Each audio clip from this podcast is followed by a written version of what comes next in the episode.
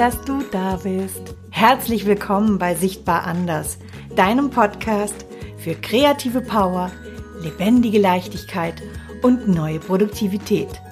Mein Name ist Verena Meyer-Kolbinger und ich freue mich wieder riesig, dass du dabei bist. In der heutigen Folge geht es um Denkblockaden. Es geht um um diese Momente, in denen du einfach deine Ideen, deine Gedanken nicht so umsetzen kannst, wie du möchtest, wenn du verkopft in einer Situation steckst. Und ich möchte dir meinen Erste-Hilfe-Trick verraten, mit dem ich mich wieder befreie. Des Weiteren geht es um einen Spaziergang, es geht um Vogelschwärme, es geht um unser Gehirn und, ach, das reicht an der Stelle. Hast du Lust? Dann lass uns loslegen.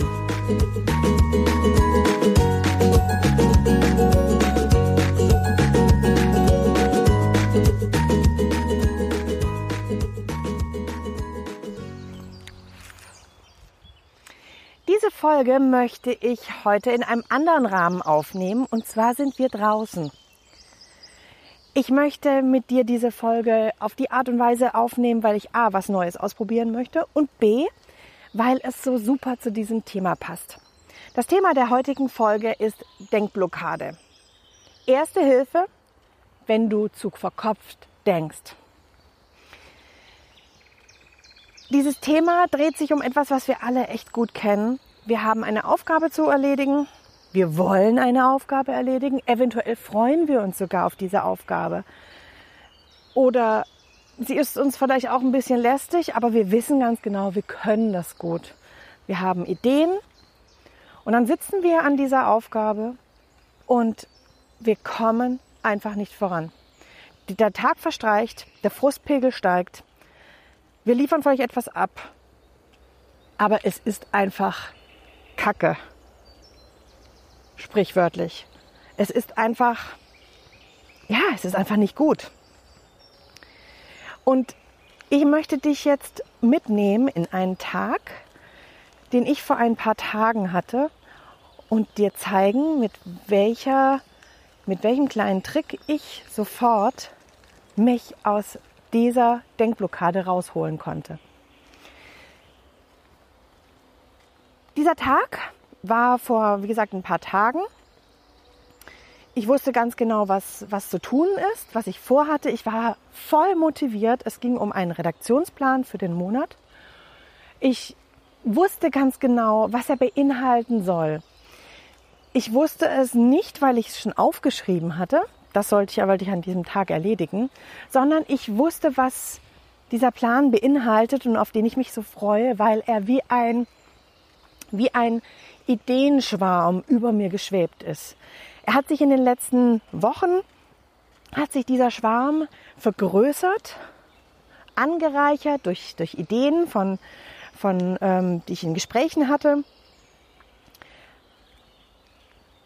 Und er schwebte, wie gesagt, über mir und ich musste jetzt nur noch dahergehen und die einzelnen Vögel sozusagen aus dem Schwarm herunterbitten und aufschreiben. Ich setze mich also an meinen Schreibtisch und da war schon, muss ich ganz ehrlich sagen, so ein, ah, ich will es nicht Angst nennen, ich will es auch nicht Zögern nennen, vielleicht, sagen wir eher, da war so ein, so ein Respekt vor diesem Thema. Ich war mir schon an dem Moment eigentlich bewusst darüber, dass ich die Gedanken nicht zurecht greifen kann.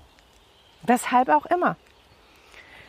Und ich bemühe dazu jetzt hier wieder ein Bild, wenn ich schon sage Gedankenschwarm, dann haben wir auch schon ein Bild. Und zwar wie ein großer Vogelschwarm, der da am Himmel ist. Die Vögel, die fliegen durcheinander. Es ist kein so ein Vogelschwarm wie so ein, so, so ein Gänsefau, sondern es ist tatsächlich ein Schwarm. Die flattern durcheinander. Ich weiß ganz genau, dort oben sind Vögel. Aber ich kann sie nicht einzeln greifen. Ich kann nicht den einzelnen Vogel genau benennen, weil so schnell hat er sich bewegt und ist in einen anderen Vogel, hinter einem anderen Vogel und so weiter und so fort. Die Ideen sind für mich nicht greifbar. Das merke ich in dieser ersten Stunde, an der ich, in der ich am Schreibtisch sitze. Ein kleiner, Aufschieberei mache ich dann vielleicht, als ich merke, oh Gott, es wird immer, ich weiß nicht, ich krieg's nicht hin, indem ich mal eben recherchiere. Recherchieren ist ja immer, immer gut. Recherchieren hat mir auch schon sehr, sehr oft geholfen, indem ähm, ich mich inspirieren lasse bei meinen Recherchen, mich treiben lasse, der Intuition folge. In dem Fall ist es aber eher ein Aufschieben, weil ich wusste ja ganz genau, was ich da hinschreiben möchte. Theoretisch zumindest. Vom Inhalt wusste ich es genau. Aber irgendwie konnte ich diese Worte nicht mehr richtig greifen. Und dann, ha, dann hat das Telefon geklingelt. Und wie dankbar war ich für diese Ablenkung. Die habe ich sofort ergriffen. Es war eine Klientin. Wir, ähm, wir haben äh, spontan ein, ein, ein Thema bearbeitet. Ich habe das dokumentiert. Und damit waren schon schöne ein, ein Viertelstunden vergangen und ich hatte Aufschub. Ja, das war eine Ablenkung, für die ich sehr dankbar war. Aber ich wusste, ich habe mir etwas vorgenommen. Ich habe jetzt hier an dem Stelle keinen Abgabetermin gehabt, aber trotzdem, für mich war klar, wenn ich das heute Abend nicht schaffe, dann werde ich gefrustet sein. Dann werde ich genervt sein. Es bringt mein, mein, mein Zeitplan für die Woche durcheinander. Also beschließe ich, das Ganze mit Struktur zu machen. Verkopft denken fängt an. Damit meine ich nicht, dass verkopft denken, beziehungsweise, Entschuldigung, dass Struktur gleich automatisch verkopft denken ist und schlecht ist. Nein, nein, nein. Auch wenn ich nicht strukturiert wirke oft, habe ich trotzdem eine eigene Form von Struktur. Jeder hat das. Und Struktur hilft. Struktur gibt Ordnung. In dem Fall ist aber die Struktur, die ich mir überlege, eine wirklich sehr ja, verkopfte, rational überlegte, indem ich mir sage, okay, ich weiß ja, um welche Themen es geht. Ich greife mal eines meiner Fachbücher hier aus meinem großen Bücherregal raus und lese da rein. Schließlich kommt ja ein, ein Teil meines Wissens genau aus diesen Fachbüchern. Damit verbringe ich den restlichen Mittag. Ich fülle meine Themen aber ich bin nicht zufrieden. Das Ganze ist ohne Inspiration.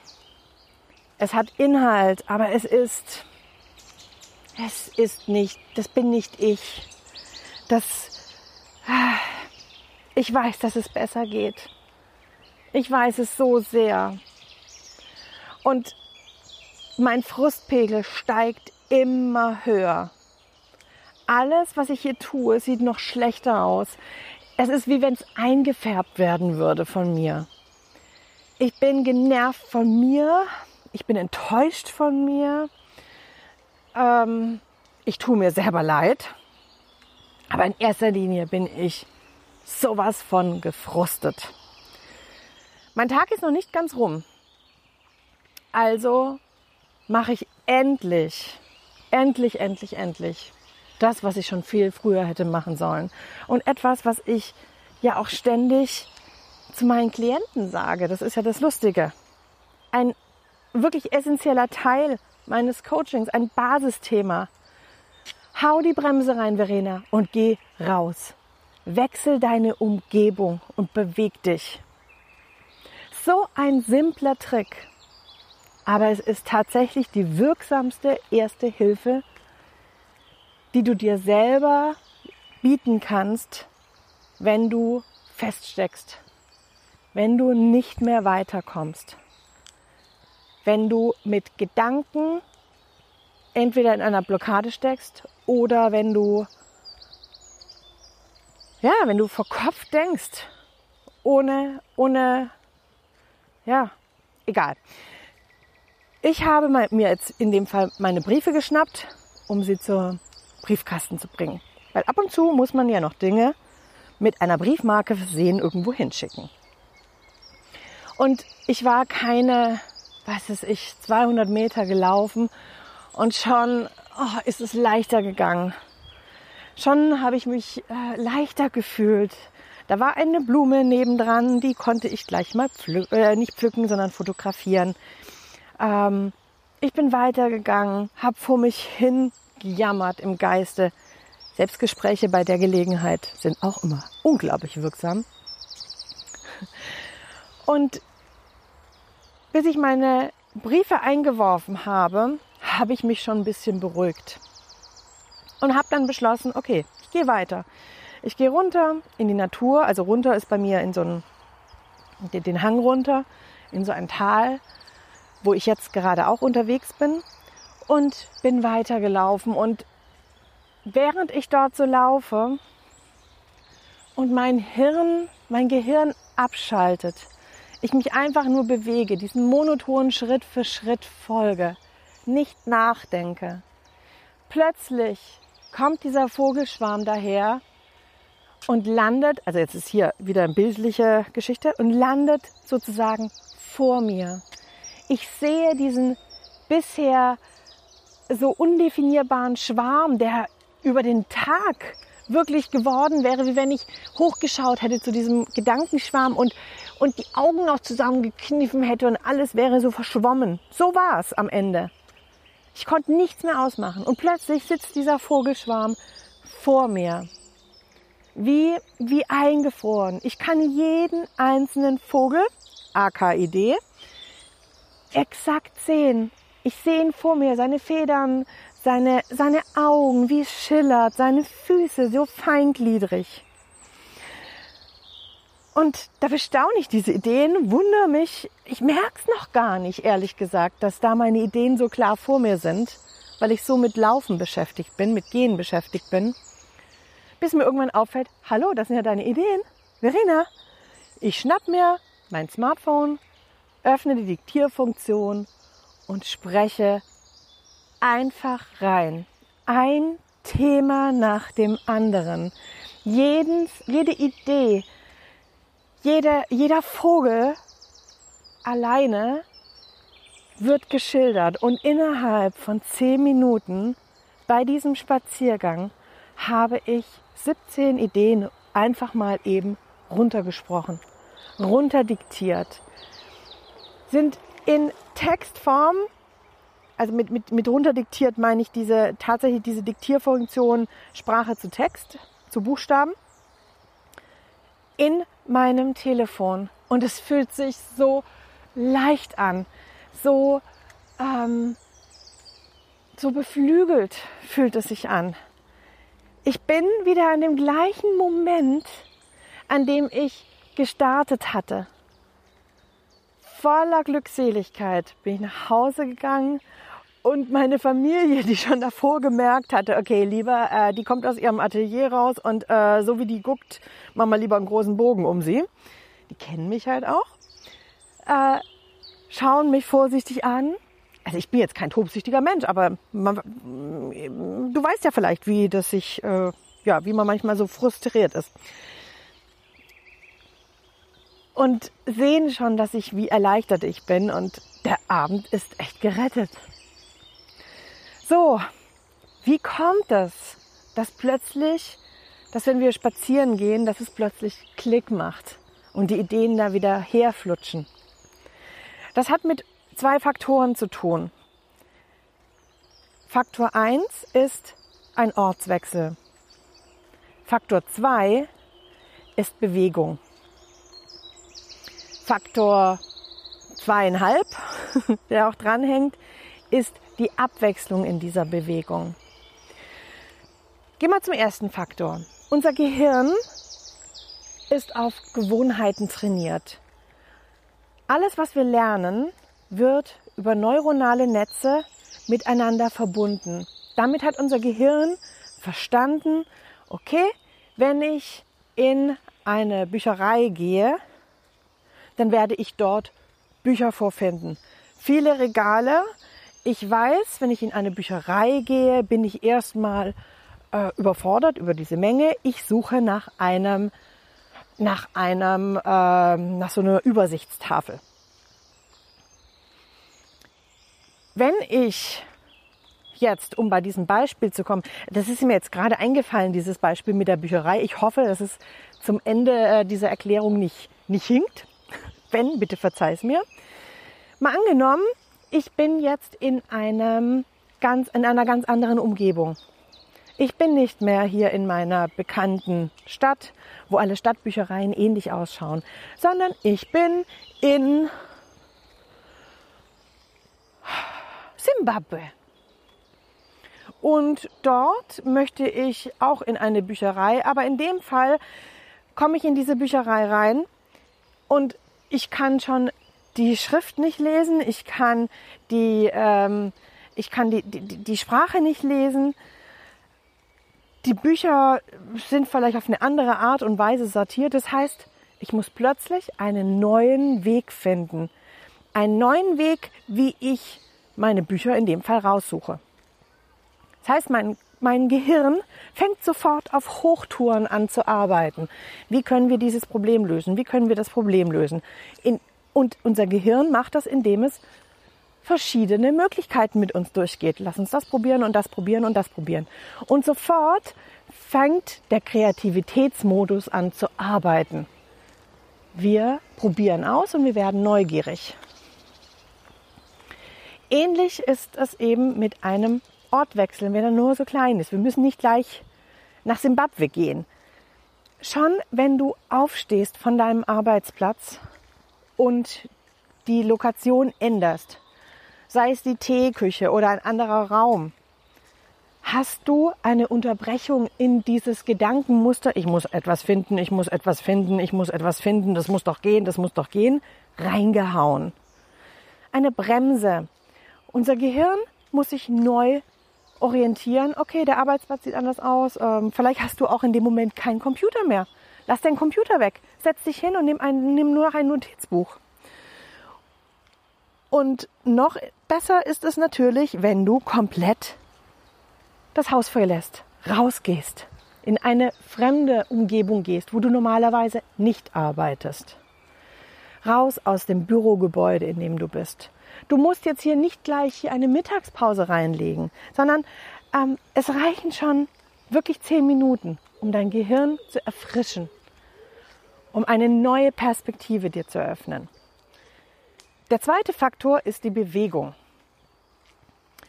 Wenn wir eine Bewegung, einen Bewegungsablauf wie gehen, spazieren gehen meine ich damit, aber auch joggen Fahrradfahren.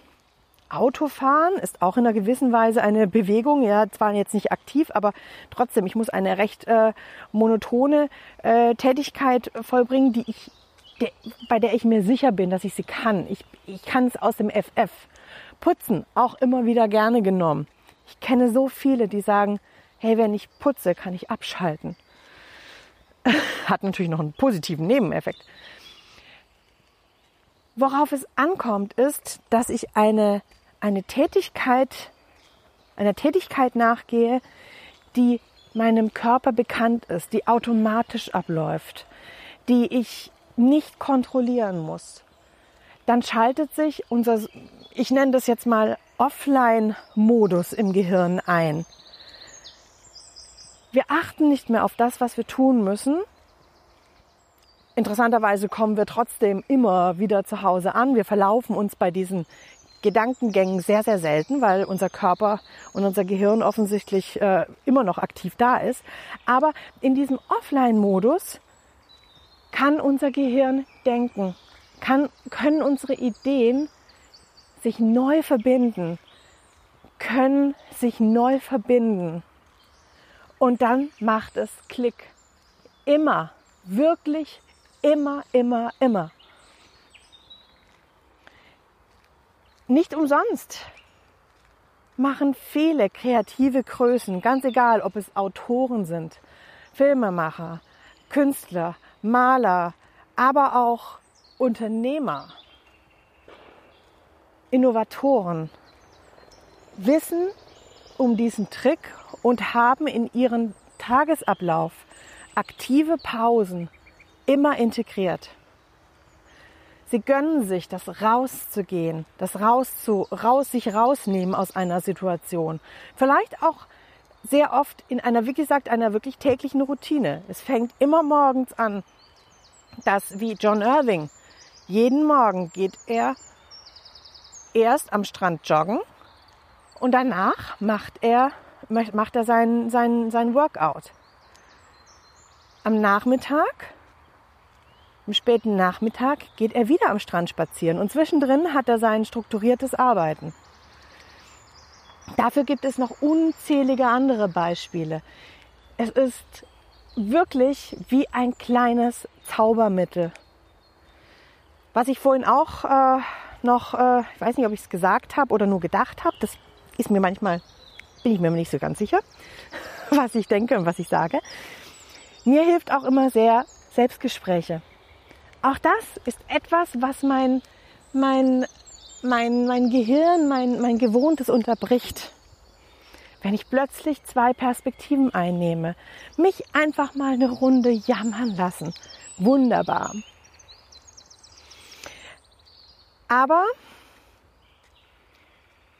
ähm, ja, so, also wie gesagt, das ist meine erste Hilfe, wenn ich vor Kopf denke und Denkblockaden habe. Probier es aus, schreib es dir auf einen kleinen Post-it, häng es dir an deinen an deinen, an deinen Arbeitsplatz irgendwo als Erinnerung, mach eine Pause.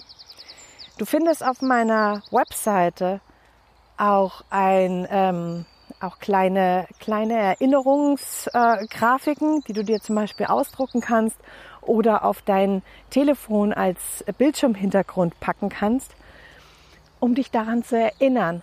Mach eine Pause, geh raus. Das ist mein persönliches Geschenk für dich.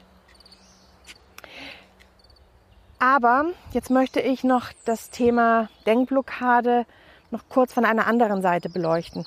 Und zwar gibt es aber auch immer wieder Denkblockaden, die ähm, ja, die persönlicher Natur sind. Manche Denkblockaden, die du hast, sind da, um den Körper oder dich vor etwas zu schützen. Manche Denkblockaden sind da und Arbeitsblockaden Schaffensblockaden, Schreibblockaden sind da, weil es einen Grund gibt, weil da etwas ist, was dich zurückhält, etwas, was geheilt werden möchte.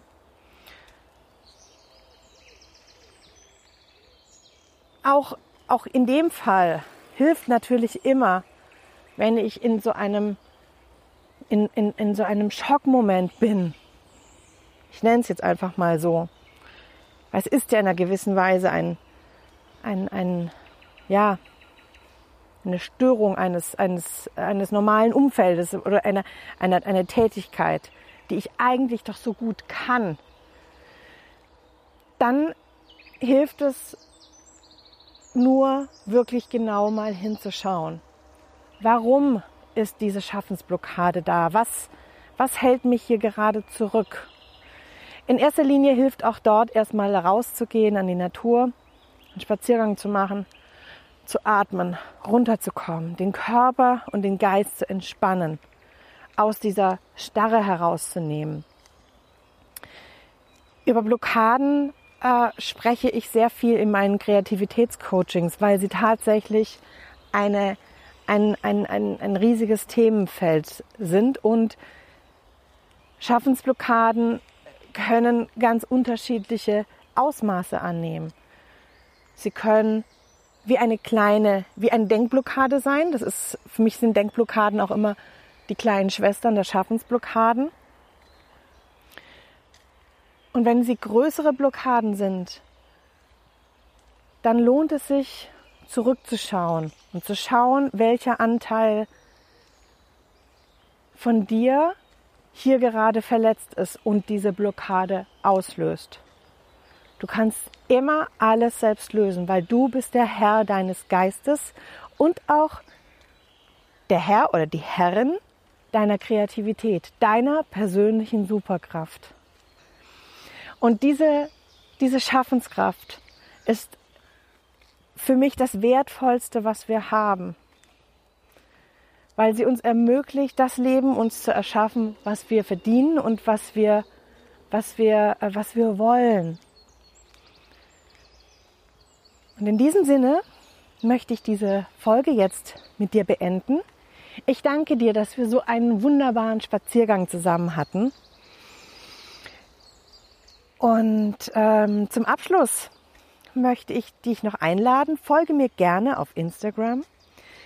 Dort werde ich in den nächsten, in diesem Monat immer wieder, also ich bin jetzt hier gerade im Mai, immer wieder kleine Posts machen zum zu meinen kleinen Bremsen, die ich über den Tag hineinhaue, unterschiedliche Tätigkeiten, die ich benutze, um meinen Geist zu erfrischen. Des Weiteren lade ich dich ein, auf meiner Webseite dir meinen kostenlosen Mini-Workshop herunterzuladen. Dieser Workshop heißt Arbeite bunter, denk anders. Und darin verrate ich dir drei kreative Tricks, mit denen du wirklich sofort anders arbeitest und denkst und dein Leben veränderst. Es sind ganz kleine, aber unglaublich kraftvolle Tricks, die du ganz individuell für dich anpassen kannst, die sich an dich anpassen, weil sie eine weil sie persönliche Basis sind. Schau einfach vorbei. Ich freue mich riesig, auch wenn du mir zu diesem zu dieser Podcast Folge einen Kommentar hinterlässt. Erzähl mir, wie deine Denkblockaden sind, wie du sie löst, woran du das letzte Mal so richtig gestruggelt bist. Und wünsche dir jetzt noch einen wunderbaren Tag. Lass es dir gut gehen, lass die Sonne scheinen in deinem Herz und lass es vor allen Dingen schillern. Alles Liebe, deine Verena.